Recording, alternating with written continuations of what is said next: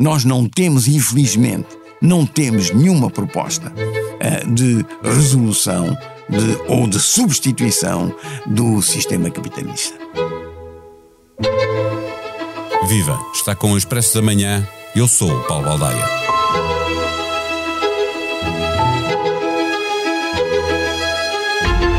Neste episódio extra, vamos poder ouvir José Gil falar da falta de uma proposta para a substituição do sistema capitalista, das consequências de uma crescente desigualdade e da morte que é nada, mas com a qual temos de nos relacionar porque é em vida que temos de ser melhores. Recuperamos igualmente todos os pedaços de conversa que deram origem aos episódios que ouvimos ao longo da semana falando da ecologia, dos populismos, da extrema-direita e da sua ligação com a guerra, da revolução digital.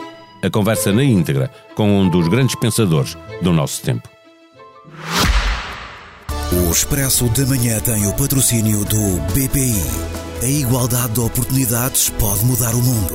O BPI é o patrocinador oficial das seleções e do futebol feminino. Banco BPI SA. Registado junto do Banco de Portugal sob o número 10.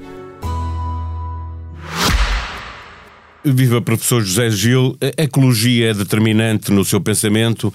Eh, eh, iniciamos esta conversa quando levamos já vários dias a viver a crédito do planeta. Foi a 28 de julho, é cada vez mais cedo que esgotamos eh, os recursos que a Terra é capaz de repor anualmente. Ora, se a população não para de crescer e nós não abrandamos o consumo, eu pergunto-lhe, acabaremos vencidos pelo pecado da gula? Bem, ninguém pode responder eh, de maneira. Bom dia, primeiro, e muito obrigado pelo convite. Eu estava a dizer que ninguém pode responder categoricamente a, essa, a essa questão. É o futuro. Mas, uh, infelizmente, tudo leva a pensar que uh, estamos muito mal e o nosso futuro não é propriamente risonho. Uh, sobre o que a sua pergunta, ela já põe problemas, porque é verdade que isto tem a ver com a demografia. É verdade que uh, tem a ver com também o consumismo. Mas uh, por detrás destas realidades, outras se escondem, me parece, que são mais decisivas. Uh, repare, isto de nós, no dia 28 de julho, uh, termos uh, esgotado a capacidade do planeta de se regenerar naturalmente, leva-nos a pensar no seguinte: e depois? Quer dizer que de 28 de julho ao fim do ano, nós estamos a fazer o quê ao planeta? Estamos a ir buscar recursos, a esburacar o planeta, a esgotá-lo de tal maneira que já não é regenerável. Quer dizer que nós estamos a destruí-lo mesmo, sem possibilidade de regresso, de volta para trás, de regeneração. Quer dizer, nós estamos a destruí-lo e a destruir-nos a nós próprios. Quer dizer que haverá cinco meses uh, em que nós trabalhamos para o nosso suicídio. É um suicídio coletivo. Por detrás dessas realidades que falamos, a demografia e uh, a gula de que falou uh, como pecado, há, uh, há outras realidades. Há uma, uma, para falar em psicologias de massa, digamos, que é a ganância. E por trás da ganância há qualquer coisa que se chama, uh, e que se conhece muito bem, o capitalismo. E o capitalismo é. Uh, é a realização sistemática social e económica da ganância. Portanto, há aqui qualquer coisa que uh, nos ultrapassa e que tem que ser. Uh, tem que ser uh, para, se nós nos queremos salvar, e sal, como se diz, salvar o planeta, salvar-nos a nós. Porque, repare, há aqui a ameaça, o perigo da extinção da espécie, da extinção da humanidade. Isto é único. Uh, isto que parece catastrofista já não é. Parecia. Saiu um relatório do, da Sociedade Inglesa Nacional, da Academia das Ciências Inglesa, em que se falava disto. Precisamente, dizia-se, tem-se pensado muito pouco numa das consequências maiores, se não a consequência maior, que é a extinção, extinção. da espécie. Eh, que é aquilo que nos poderia dar uma consciência para mudar eh, radicalmente eh, o modo como nos relacionamos com o planeta. Mas não há um paradoxo nesta, nesta ideia de que as sociedades capitalistas mais desenvolvidas são também aquelas que têm uma consciência ambiental maior e, no entanto, são aquelas que chegam mais cedo a, a esse tal passar a fronteira dos, do, da, da, utilização dos recursos do planeta. Por exemplo, Luxemburgo, em março, já tinha uh, saturado o, o planeta pela, pela, forma como consome o que ele tem para nos dar. É verdade, eu sei. E a França, em maio, não sei se é um paradoxo. é possível que seja. Eh, não sei se é um paradoxo, porque se nós olharmos, por exemplo, para o que as sociedades exóticas, por exemplo, os índios da Amazónia, os índios de, de, de, do Canadá ou dos Estados Unidos, Vancouver, por exemplo, é, é, em que há populações com uma grande consciência da, da, dos perigos da ecologia e dos perigos para a humanidade das alterações climáticas, não sei se, se seremos nós, nós sim, mas uma certa elite, uma certa elite que está. Bem, Uh, o paradoxo uh, maior parece-me ser, está, está incluído no que disse, é, parece-me ser o seguinte: é que nós estamos constantemente agora, cada vez mais, todos os dias, a falar de um perigo e de um perigo que ameaça toda a gente e de um perigo que será maior do que um perigo uh, do que o perigo da guerra, por exemplo, o que vai acontecer é realmente apocalíptico uh, uh, e nada se faz. Quando eu digo nada se faz, eu sei que se fazem se fazem acordos. Paliativos, sei, diria. Paliativos. Não é? não é por acaso que se diz que há um, um blá blá blá contínuo uh, das grandes instâncias políticas. Uh, Porquê é que não há uma, uh, um movimento geral das populações, uh, precisamente que são informadas, para, para mudar o rumo que nós estamos a ter? E isso é, quer dizer que nós agimos como se não fôssemos mortais. Há uma espécie de pequena imortalidade uh, do dia a dia que faz com que isto não é o que se diz, não é? Isto não nos pode acontecer a nós. Não estaremos etc. cá para ver quando acontecer, e, não é? E depois há também o fenómeno de que não se vê. Repare, isto atinge-nos quando nós vemos os incêndios. Mas a poluição do ar nós não vemos, se bem que haja já milha, milhões de pessoas que morrem em todo o planeta por ano por causa da, da poluição uh, do ar. Não se vê também a poluição e, o, e a degradação dos oceanos. Vêem-se os plásticos, mas tem que se ir às imagens do fundo para se ver. Quer dizer, eh, isso não se vê, é invisível, e enquanto for invisível, eh, eh, não, é preciso que nos atinja diretamente indiretamente nós estamos demasiado preocupados e queremos viver. E há no viver um esquecimento uh, uh, inerente ao próprio viver da, da nossa mortalidade e do nosso perigo. O, professor defende que a salvação do planeta, a hipótese de evitarmos a extinção da espécie humana, eh, só será possível quando uma ordem, eh, não sei se, dirá, se é assim exatamente, me dirá se eu estou a fazer a leitura correta, quando houver uma ordem eh, supranacional ecológica que seja capaz de sobrepor a todas as políticas, a todos os poderes, a todas as nações. Bem, parece, mesmo se essa ordem supra eh, eh, resulta de um acordo generalizado e transversal a todos os Estados do planeta. Mas não me parece possível que haja, por exemplo, uh, acordos que se façam uh, na ONU sobre, ou em Paris ou em Glasgow, uh, sobre, as sobre a poluição uh, atmosférica e o carbono e o nível de carbono, e ao mesmo tempo se desencadeia uma guerra que está a a ferir completamente uh, a luta anti, anti-climática, anti-degradação do planeta. Que, é, que mexe, que é... por exemplo, com a energia e que leva países a, a voltar a, a utilizar o carvão ou a, utilizar mais gás para produzir eletricidade e que, obviamente, é um passo atrás naquilo que estava decidido e no caminho que estava a ser feito. Deixa-me perguntar, é, é uma outra civilização, uma evolução da espécie humana para um patamar ainda não experimentado, aquilo que acha que é necessário acontecer para nós nos livrarmos da extinção? Pode, pode chamá-lo assim, eu acho que sim, porque repare, é uma, é uma volta completa a 360 graus, ou a 180 graus antes, uh, uh, que se dá.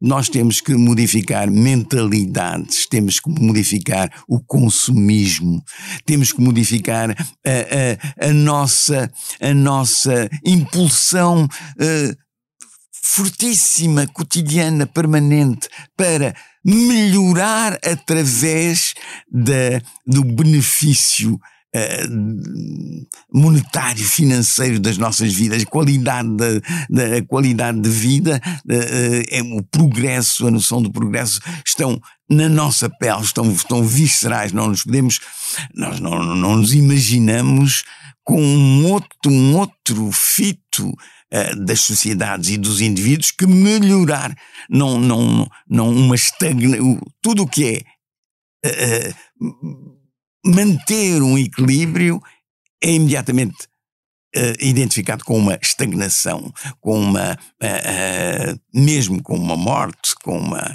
inércia, etc. Ora, se nós mudarmos o consumismo, se nós acabarmos com o desperdício extraordinário, isso implica uma mudança daquilo que se pode chamar mentalidades, e mentalidades significa mentalidades políticas também. Quer dizer, está a imaginar um, um, um governo português a, a, a, promover esse tipo de, de, de, de mentalidade e de uh, dinâmica social. Portanto, eu estou de acordo, pode, pode chamar-lhe assim uma, uma uh, inversão a 180 graus da nossa, do nosso espírito. José Gil tem falado muito de o populismo versus ecologia, no, no sentido que se espelham interesses antagónicos, mas eu pergunto-lhe se o diagnóstico que é feito pelo, pelo, pelo, populismo e pela ecologia não é o mesmo, do que as coisas não podem continuar como estão. Embora sejam, obviamente, o objetivo seja completamente diferente de, de uns e de outros.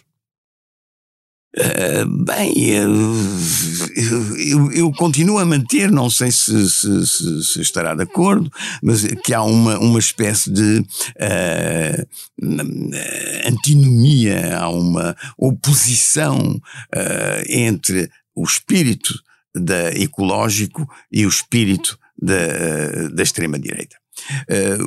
repare, para, para só com categorias muito largas. A ecologia o que é que quer? A, a luta contra as alterações climáticas o que é que visa? Ela visa salvar o planeta, salvar-nos a nós próprios, vida uma, visa uma cultura de vida. Se nós olharmos para a extrema-direita e para uh, os populismos, primeiro constatemos Bolsonaro e a Amazónia. Por exemplo, Trump e uh, as, as, as, energias fósseis. E nós vemos, não sabem o que é. Eles não sabem o que é e deixam perfeitamente ao abandono e à, e à, e à destruição a Amazónia, os, os rios e, as, e, as, e a energia uh, limpa uh, que nós podemos produzir. Há aqui uma cultura de morte e uma cultura de vida. Ah, depois, depois uh, parece-me que o populismo uh, o populismo não se interessa por aquilo que uh, se chama o bem comum, O populismo uh, uh, fecha-se sempre num, num espaço que pode ser um espaço de seita, pode ser um espaço nacional e dá um nacionalismo, uh, um soberanismo estreito e não vai mais longe. Quer dizer, o bem comum, o comum é sempre estreito, é sempre individual. Que papel terá o digital nesta transformação? O capitalismo continuará a ser central? O populismo, como é que se está a aproveitar deste novo tempo digital, das redes sociais? De, domina, está a dominar este, este novo ah, tempo? Está, está, quer dizer, parece-me que, e, e, e, digamos que uh, a esquerda democrática também já se apercebeu. De, de que a, a utilização das redes sociais é fundamental o Obama fez isso, não é? E levou, isso foi um dos fatores que levou à vitória. Uh, agora, constata-se que precisamente continua nos Estados Unidos e é, um grande, é uma grande ameaça que nos atinge a todos, continua um, uma, uma proliferação de uh, redes, mensagens, uh, palavras de ordem, uh, incitação a, a, incitação a impulsos ou, ou, ações mesmo de ódio, etc, etc. Eh, nós podemos ser otimistas porque quando olhamos, eh, o que vemos é que a extrema-direita já, já esteve no poder nos Estados Unidos e pode voltar, está no Brasil, ameaça em França, pode vencer em Itália, governa a Hungria. Uh, eu não estou otimista. Eu acho que neste. Isso é um, Há duas grandes crises. Há a crise ambiental que nos ameaça profundamente. A segunda crise é a crise da política do, Uh, da onda populista e da onda de extrema-direita que está a atravessar, a envolver e a captar a terra inteira. É isto que me. Uh, uh, há como que uma espécie de tsunami global que é evidentemente facilitado e reforçado pelas redes sociais e pelas comunicações, uh, hoje que são globais e imediatas, uh, que faz com que nós não tenhamos controle. O que se está a passar, o que se anuncia, Marine Le Pen, novamente, ou Trump ou um outro Partido Republicano, uh, etc. Quer dizer, há uma onda que vem. Se a, se a França cai para a extrema-direita, é a Europa que nós, democrática que cai inteira. Até, até Portugal será atingido. A, Espanha será e, e o que é que dá força a estes populismos e a esta extrema-direita? Há uma parte da sociedade que é racista, xenófoba, egoísta e que estava apenas à espera que chegasse alguém que a liderasse, ou, ou, ou o contrário, é alguém que se aproveita da fragilidade uh, de setores da sociedade que não vem a sua vida resolvida uh, e, portanto, depois estão disponíveis por ir atrás do que lhes parece mais, mais revolucionário? Ah, sim, eu, eu, eu, estou de acordo com a segunda hipótese que, que emitiu aí. É, é, é, as pessoas não são racistas, xenófobas, é, por si, e não é isso que vai, que, que está a fazer proliferar o populismo e a extrema-direita. Não. O que há uma insegurança enorme uma insegurança enorme que tem a ver com a vida, eh, a vida material, que tem a ver com o futuro, com a vida familiar, tem a ver com a psicologia, tem a ver com o corpo, tem a ver com o cotidiano. Isto, isto agora cada vez mais está uh, inseguro e sem perspectivas de estabilidade, restabelecimento de segurança. Uh, não há. Não há, repare, depois da pandemia, veio a guerra da Ucrânia, de, com a guerra da Ucrânia veio, vieram as, as, as estamos na crise uh, energética, uh, a ameaça de guerra no Pacífico não é um fantasma. Uh, estamos mesmo muito, muito próximos. E é, e é onda. Uh, repara, isto faz-me pensar no que aconteceu na Europa antes da Segunda Guerra Mundial havia uma espécie de também de onda que fazia com que as pessoas, mesmo as elites democráticas, uh, uh, uh, estavam a gostar e a achar muito possível e bom que viesse uma ditadura. Houve elogio à ditadura pelo Paul Valéry, por exemplo. Até o nosso Pessoa começou por elogiar a, ditadura. Havia no, na Europa inteira havia uma onda e isso propagou-se. Agora propaga-se muito mais rapidamente. Como controlar isso? Como travar isso? Como travar isso? Não é às democracias que se pode pôr esta, esta pergunta esperando uma resposta eficaz. Infelizmente. E olhando para cá, o Chega é já a terceira força política partidária, eh, tem um protagonismo no debate político eh, muito assente na ideia de que André Ventura diz a verdade que os outros não, não dizem. Não é? Isto são os, eleitores do Chega eh, a falar do, do, do, partido em que votam e, e do líder. O que, o que é que torna possível que, mesmo uma mentira, por mais descarada que seja, seja ouvida como verdade se o líder é o líder certo para essas pessoas ou, ou se ele diz alguma coisa eh, que venha ao, ao, encontro dos nossos interesses. Isso é um, é um, é um fenómeno complicado. Vamos, vamos pegar em duas, eh, dois fatores. Um deles, repare, um deles vem da própria sociedade. A própria sociedade é uma sociedade de,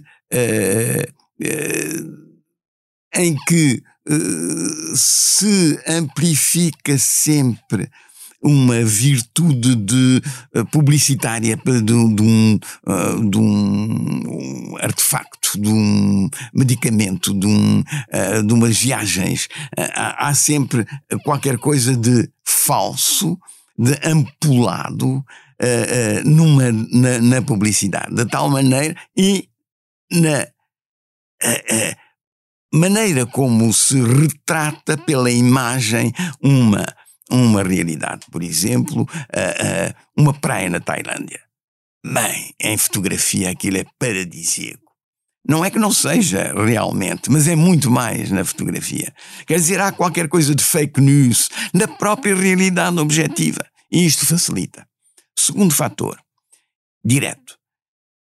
Há uma espécie de uh, permanente emissão de mensagens falsas pelo discurso político, pelo discurso político democrático. Quer dizer, uh, porque é que nas eleições há tanto abstencionismo? Porque é que se critica tanto o establishment? Porque é que não se acredita nos políticos? Porque eles prometem e já não, não, não cumprem o que prometem, porque os políticos e a corrupção uh, entretêm uma conivência que ultrapassa tudo. Né? Se nós olharmos, é incrível. A própria instituição da Igreja, reparem, Portugal, a Igreja anda nas fake news porque diz primeiro que não, uh, não tinha conhecimento de uh, este caso de pedofilia e depois veio saber que não sei o quê. Quer dizer, a, a, a, a não verdade, ou a pós-verdade, ou como quiser, uh, está em toda a parte. Não é, não é não é eh, surpreendente de maneira nenhuma que o Ventura utilize isso, como utiliza o Salvini, como utiliza a Marine Le Pen, como utiliza o, o, o Orban. O professor estava a dizer sobre o, perigo da França virar eh, na extrema-direita e isso poder pôr em causa a democracia na Europa. Nós vemos a Hungria com Vítor Orbán, a possibilidade da direita ganhar o poder em Itália, a Sérvia empurrada para o colo da Rússia, por causa do Kosovo, os Balcãs sem resposta da União Europeia, eh, a extrema-direita com a possibilidade de crescer muito nas eleições europeias já em 2024, eh, a comunidade europeia que se ergueu no pós-guerra como comunidade e cresceu nas décadas seguintes está de facto em perigo? Pois está. Pois está, isso parece-me evidente. E, e, e, e, não é a guerra da Ucrânia que produz uma uh, união e uma coesão dos Estados-membros da União Europeia que vai criar uma real unidade da Europa. é? uma unidade política e unidade. Não, isto é provisório. É provisório e nós não estamos bem. Não estamos bem porque, uh, como sabe, esta união uh, não é completa. Se bem que se diga, ah, mas a união é feita de diferenças e isso é que é democracia. Bah, não é assim tão simples. A verdade, isso pode mostrar fraturas e é o que se mostra. Uh, portanto, eu não acredito que a Europa, infelizmente, porque não vejo nada. Percebe? o que os povos veem na extrema-direita é um futuro uma, uma palavra de ordem. Simplificações horríveis, mas simplificações perfeitas, que dão firmeza, que dão segurança, que sabem, eles sabem o que quer. Pode-se dizer o quê? Das políticas moles, da segurança incerta, das democracias. As democracias não têm. É preciso transformar a realidade, a, a, perdão, a liberdade numa realidade carnal para nós podermos lutar por ela. O, o seu professor, uh, uh, olhando para os Estados Unidos, manifestou uma esperança uh, em Joe Biden, quando ele foi eleito, satisfeito, obviamente, pela derrota de, de Trump. não teme que este tempo seja apenas um hiato entre dois momentos de, de um domínio republicano mais extremista, como dizia no início da nossa conversa, seja com Trump ou sem Trump, os republicanos regressarem ao poder mais extremistas do que quando lá estiveram? Temo, temo. Temo muito mesmo. E quem não teme? Eu tenho, tenho a certeza que há uh, milhares e milhares de pessoas que temem isso. Uh, o que é que vai acontecer? Não sei. Mas sei que não é só que o Trump venha novamente, mas é que quando ele vier, um, um Trump pior que o Trump, uh, um outro, que isso seja muito pior do que foi o Trump. O Trump não era, não era um ditador por inerência e por temperamento. Era um, o, o seu narcisismo é de tal ordem que superava a, a visão política dele, não é? E supera. Uh, agora, quando voltar, isto eles já aprenderam. E não vai ser da mesma maneira, vai ser muito pior. E o que é que está na gênese destes eh, eh, nacionalismos, populismos, eh, que impõem a pertença a uma comunidade étnica, cultural, linguística, que recusam a diversidade? O que é? É o medo é, ou é a soberba? Não, é o, é o, é o, é o medo do caos. É um medo do caos. Repara, as nossas. Isso é um tema que levava muito tempo. Mas e as... vamos lá chegar nesta conversa, porque é uma parte importante para o pensamento do José Gil. Uh, há qualquer coisa que se desfez uh, de essencial e que se está a desfazer nas sociedades Uh, ocidentais, democráticas. Uh, é qualquer coisa que tem a ver com uma espécie de coesão que provoca uma. que, que é causa dessa coesão e que faz a coesão das sociedades uh, e que suporta a democracia. Suporta a democracia sem que nós demos conta disso, sem que nós nos apercebamos. Uh, não é uma ideologia, não é uma mensagem ideológica, não é a liberdade, a igualdade, a fraternidade. Uh, uh, é, é, um, um estar, estar estar junto, estar com uma convivência democrática que vem de muito longe uh, e que tem a ver com uma igualdade uh, que está em cada homem, no, no sentido não só de que nós nascemos iguais, mas que nós morremos iguais, e isso não está nas constituições que nós morremos iguais, e é importante que venha uh, um dia a dizer-se. Uh, e é isso que se está a desfazer, de tal maneira que uh, um sociólogo muito conhecido em França, Alain Touraine, diz, e é uma das últimas, ele é um, um homem já muito muito idoso, mas sempre a trabalhar, e sua, uma das suas últimas ideias é de que o laço de sociabilidade quer dizer aquilo que faz com que alguém se una socialmente a outro, uma família com a outra família, que nós estejamos em conjunto, que formemos um bairro, que formemos uma associação, uma nação. Isso está a desfazer-se. O laço de sociabilidade está a desfazer-se. Está a desfazer-se porquê?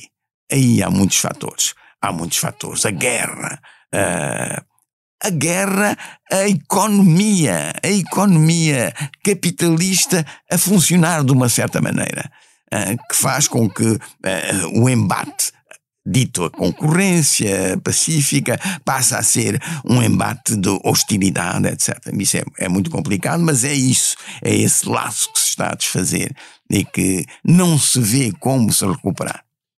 Antes de passarmos para aí, pelo modo como a economia está a funcionar e também o digital, perguntar-lhe ainda sobre os nacionalismos, eh, se é inevitável que eles nos empurrem sempre para a guerra. Ah, aí uh, toca numa questão que eu acho importantíssima. Importantíssima. Uh, eu, eu, eu diria o seguinte: uh, é inevitável. É inevitável que a extrema-direita leve, se há ocasião para isso, ocasião social e histórica, nos leve à guerra há uma afinidade profunda entre a extrema-direita e o belicismo. Para mim não há dúvida. Uh, se nós olharmos um bocado mais, uh, digamos, entre aspas, profundamente, nós verificamos o seguinte: é que uh, a extrema-direita e o populismo alimentam-se de, de, de, de da insegurança social, política. Uh, eles uh, uh, atraem pela segurança que propõem, pela firmeza, pela não hesitação, pelo, pelo absoluto das suas, das suas propostas.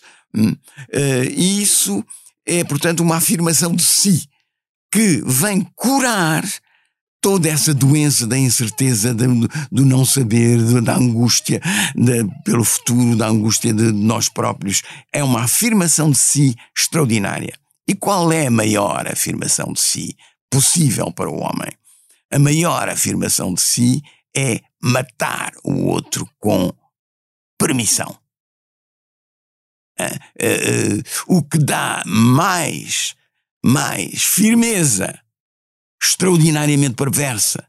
É poder ultrapassar o interdito de matar uh, e fazê-lo. Isso dá a soberania máxima, a afirmação máxima.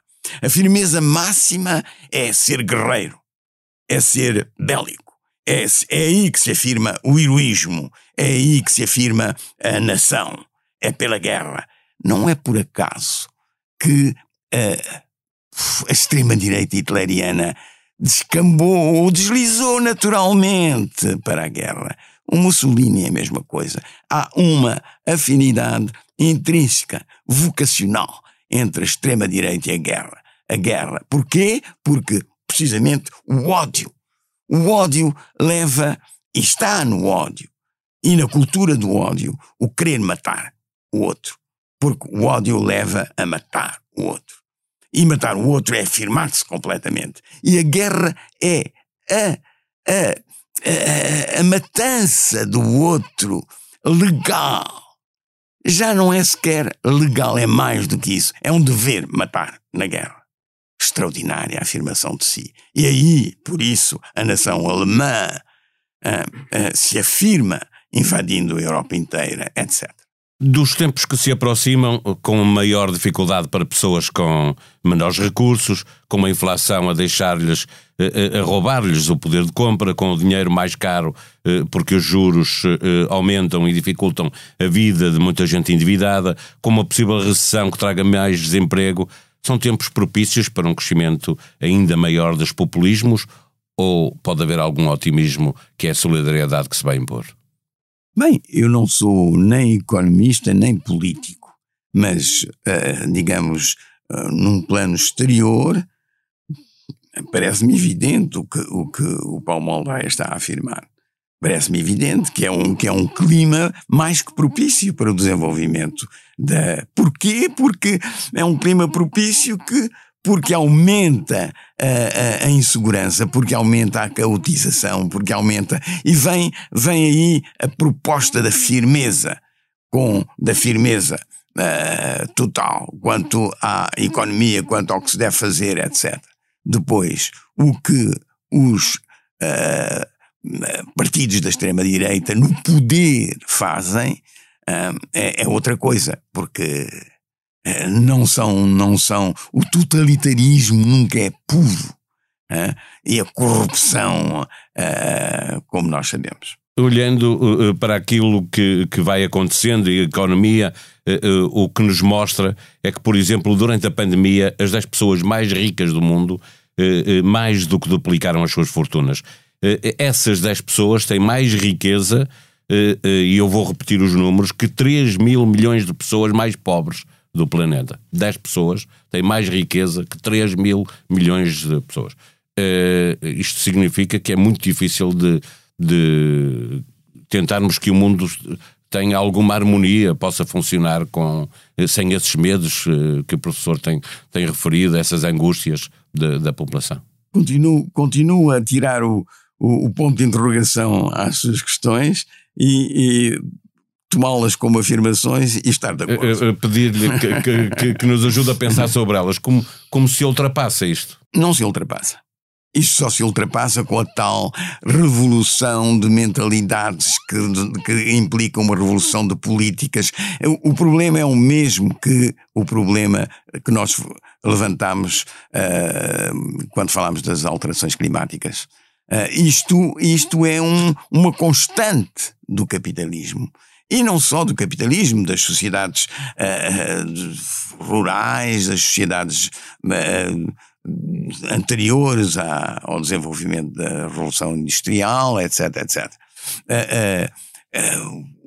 Ora, nós vemos precisamente que, tal como a deterioração do planeta leva à nossa perdição, digamos, uh, não vendo nós uh, um movimento uh, que trava esse, essa dinâmica mortífera, uh, aqui também nós não vemos que sistema, nem socialista, porque mostrou que não funcionava, Uh, isto é produto do capitalismo. Uh, que sistema económico não é distribuição, não é distribuição, isso, tudo isso são paliativos. Uh, quem não aprova, quem não aprova o último discurso de António Guterres, em que ele precisamente criticando as, os lucros absolutamente astronómicos das, de, das empresas de gás e de, uh, que se faz pela, através de, do sistema agora. Uh, as crises e as guerras fazem sempre alguém mais rico, não é? Sempre, sempre. Indústria de armamentos, indústria. E agora é a guerra. É a guerra da Ucrânia que nos está, uh, que está a fazer criar imensos lucros. Mas quem não está de acordo com António Guterres? Toda a gente, ou aqueles que não estão de acordo, deveriam dizer porquê. Não só negativamente, porque isto não funciona, mas porque é preciso outra coisa. O quê? Quem? Nós não temos, infelizmente, não temos nenhuma proposta uh, de resolução de, ou de substituição do sistema capitalista. Não temos. O José Gil uh, dedicou alguns dos seus textos mais recentes a uma reflexão uh, sobre o que estava a mudar na nossa vida por causa da pandemia. Dois anos e meio depois, olha para o que aconteceu e vê uma democracia mais fragilizada ou está mais otimista de que os efeitos da pandemia são possíveis de ultrapassar? Eu lamento mesmo, e lamento sinceramente, tenho muita pena que não possa ser otimista eh, eu, quando escrevi esses textos, vi até na pandemia e na, na maneira como uh, se abriu uma espécie de espaço público planetário. Uh, pararam, pararam os aviões, pararam, parou a economia, as alterações climáticas mudaram. Uh, tudo isso porque houve uma espécie de solidariedade mundial. Uh, diante da morte, eu tive aí, diz isto está a mudar, possivelmente. Uh, eu acho que não está a mudar as forças, as forças precisamente da tal ganância, da, da, da, da uh, formação cada vez mais, mais uh, acelerada de uma mentalidade uh, de esgotamento de, dos lucros, dos recursos do planeta para formarem lucros ilimitados. isso como ideal de vida uh, supremo. Uh, como acabar com isso? Que política e que políticos. Eu às vezes penso, por exemplo, no governo português. E digo, sim senhor, o governo português está muito bem, esfregar as mãos de contente, uh, porque as metas do Acordo de Paris quanto às alterações climáticas estão mais ou menos a ser cumpridas. Nós até não somos dos piores, pelo contrário dos países da Europa.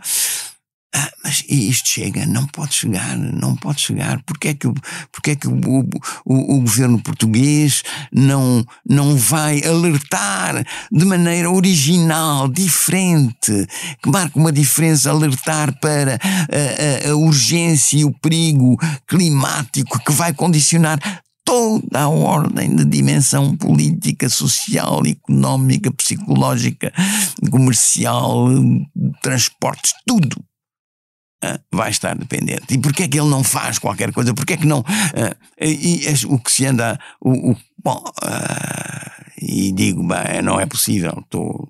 Estou a, a sonhar. E eu, estava a lembrar-me de, de, um, de uma outra intervenção sua a, a propósito da subjetividade uh, tradicional e a subjetividade digital, perguntar-lhe eh, se não está a acontecer a, a, aos governos eh, ou de viver em prol dia aquilo que está a acontecer ao ser humano individualmente, como diz eh, o professor? É possível. É possível. E possível que haja mesmo uma, uma, uma interferência direta das, da, da, da, adesão ao digital, na, na, própria, digamos, entre aspas, digitalização da política. Uh, que, me parece estar, estar a acontecer.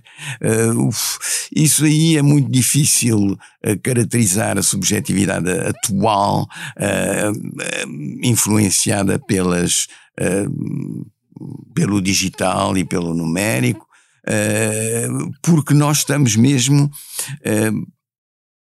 a passar para outro estádio. E, e qual vai ser o outro estádio? A robotização, a, a, a, supremacia total da inteligência artificial a, relativamente àquilo que nós tradicionalmente chamávamos a intuição. A intuição dos corpos, das, das, das dos espíritos, da, da subtileza. Da, e eles vêm dizer, mas a subtileza já está nos computadores. Não está. Mas quem é que vai lutar por isso? Elites intelectuais, sonhadores, criadores, escritores, eh, pintores, etc. Hum, ah, o que é que eles contam na sociedade atual? Nas forças, na relação de forças para o poder. Qual é o poder que eles têm? Diz-nos que um sujeito vive hoje numa bolha, num tempo que é apenas aquele instante, eh, perdendo os limites do corpo e do espírito as novas tecnologias, o telemóvel, de uma forma particular, estão a desumanizar-nos? Estarão, mas como eu acabo de dizer, eh, eh, isto é capaz de ser provisório. Porque uh, há muita gente que está em desacordo total com essa afirmação. Dirá: não, o, o, o, digital, os telemóveis, pelo contrário, eles uh, provocam uma, uma, uma, uma uh, um encontro físico cada vez maior entre as pessoas. Portanto, uh, uh, os telemóveis, longe de fecharem uma pessoa dentro de uma bolha, não provocam encontros. As pessoas depois deixam e, e nunca as virtuais, pessoas... no mundo virtual. Ah, eles dirão que não é um mundo virtual, mas eu pergunto-me se, o que, se eles sabem realmente o que é o mundo não virtual. A subjetividade de que estávamos a falar é o conflito entre estas duas realidades que nos causa eh, stress, depressão, burnout. Estou, estou, a citar um texto seu também, e, e, para lhe perguntar como é que nós saímos daqui. Não pode ser deixando, eh, é esta conversa que estamos a ter, que a realidade virtual se imponha, não é? É preciso. É, essa elite será capaz de, de levar as multidões a perceber uh, o erro em que estão a incorrer com, uh, com demasiado digital, com demasiadas novas tecnologias?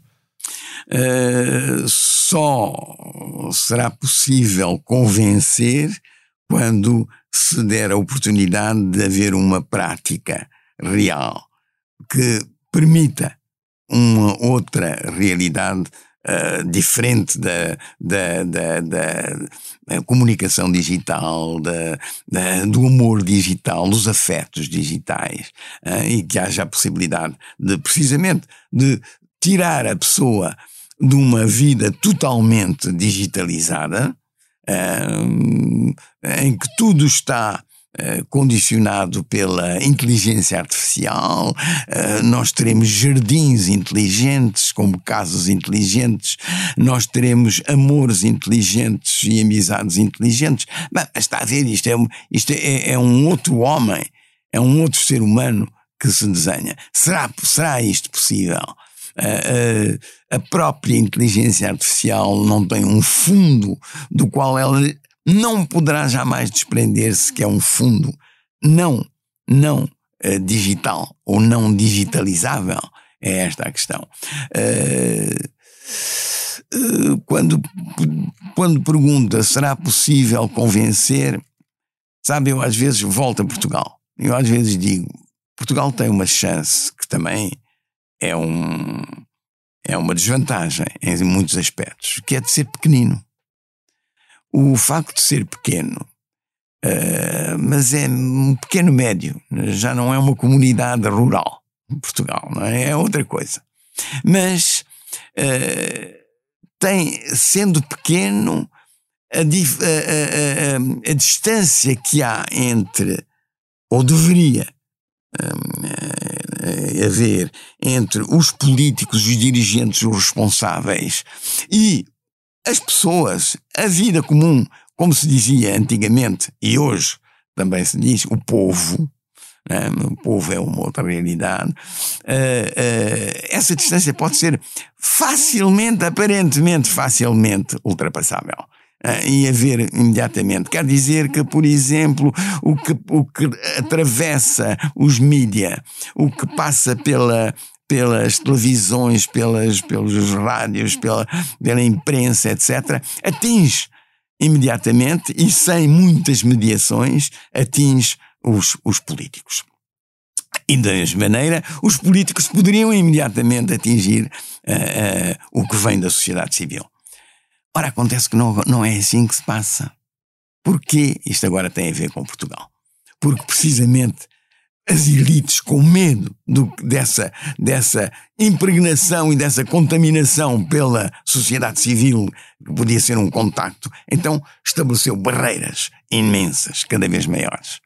E é dificílimo em Portugal. Portanto, é outra questão.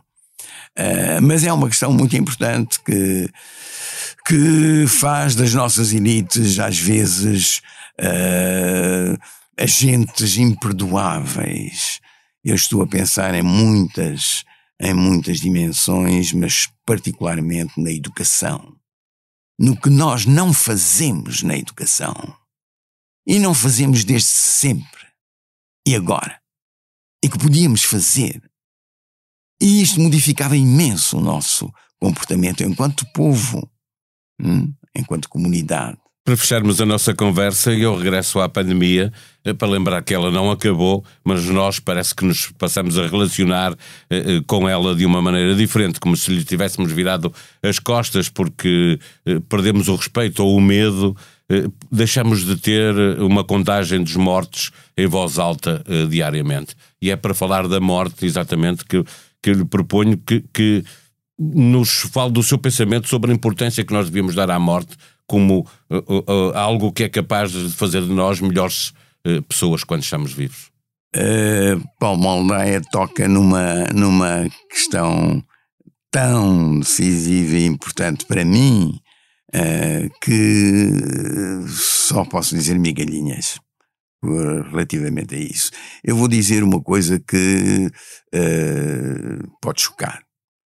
Eu estou convencido que a nossa crença na imortalidade, que foi devida a fenómenos, à descoberta da morte pelo outro, o outro morreu, nós não temos experiência da morte possível, que a crença na imortalidade e é aqui que as, que, uh, as, as opiniões vão chocar-se e que a fabricação de transcendências uh, do poder, do poder político, uh, do poder político uh, que é divino nas teocracias, e isto tem uma história muito antiga, desde que o homem é homem.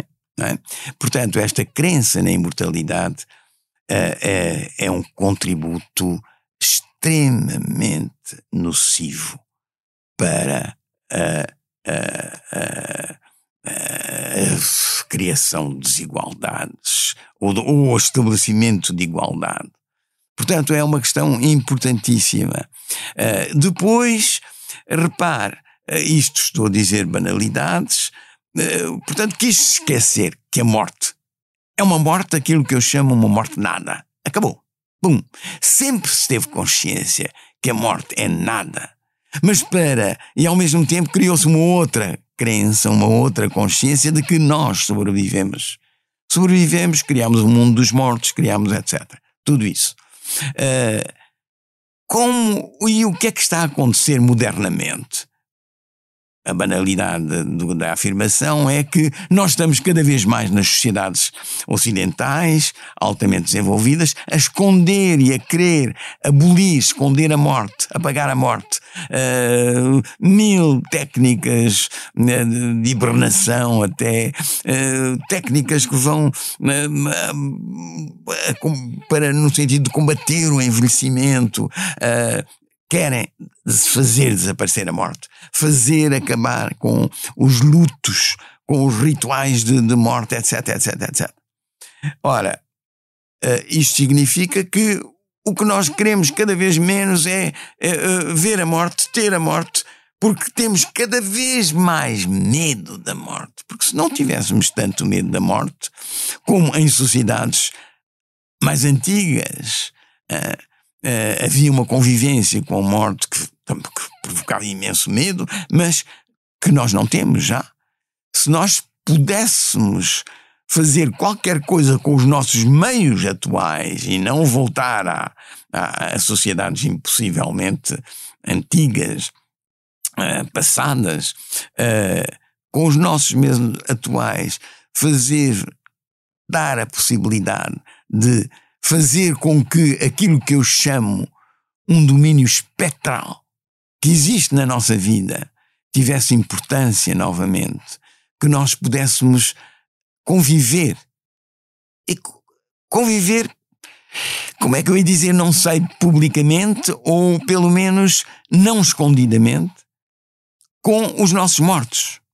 E que não sejam só celebrados em monumentos, uh, e que não sejam só os mortos do poder que, que, que, contam, mas aqueles que contam nas nossas personagens quando eles morreram. O que é que isto significa? Nós lembrarmos-nos dos nossos antigos. Significa que eles estão connosco. Como? O que é isso estar connosco hoje? É trazer a morte os mortos à expressividade da vida. Mas como? Sem que isso infete a vida ao mesmo tempo. Sem que isso apague o, o júbilo de viver que é absolutamente necessário, que não traga nada de sinistro nem de mórbido. Isso é fundamental para nós podermos voltar ou para nós podermos ganharmos-nos, não digo re, apropriarmos-nos, talvez. Sr. José Gil, muito obrigado por ter vindo ao Expresso da Manhã. Sou eu que agradeço.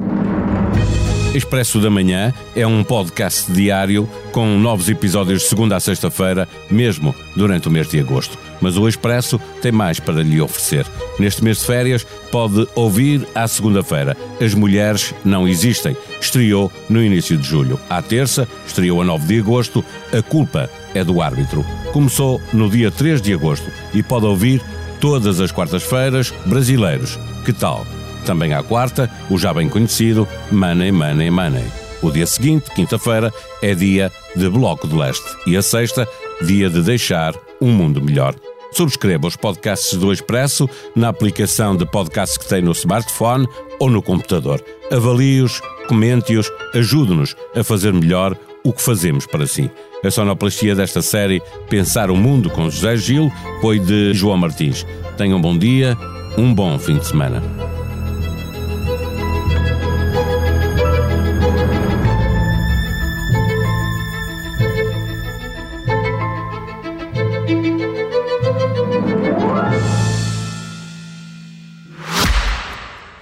Expresso da Manhã tem o patrocínio do BPI. A igualdade de oportunidades pode mudar o mundo. O BPI é o patrocinador oficial das seleções e do futebol feminino. Banco BPI SA. Registado junto do Banco de Portugal sob o número 10.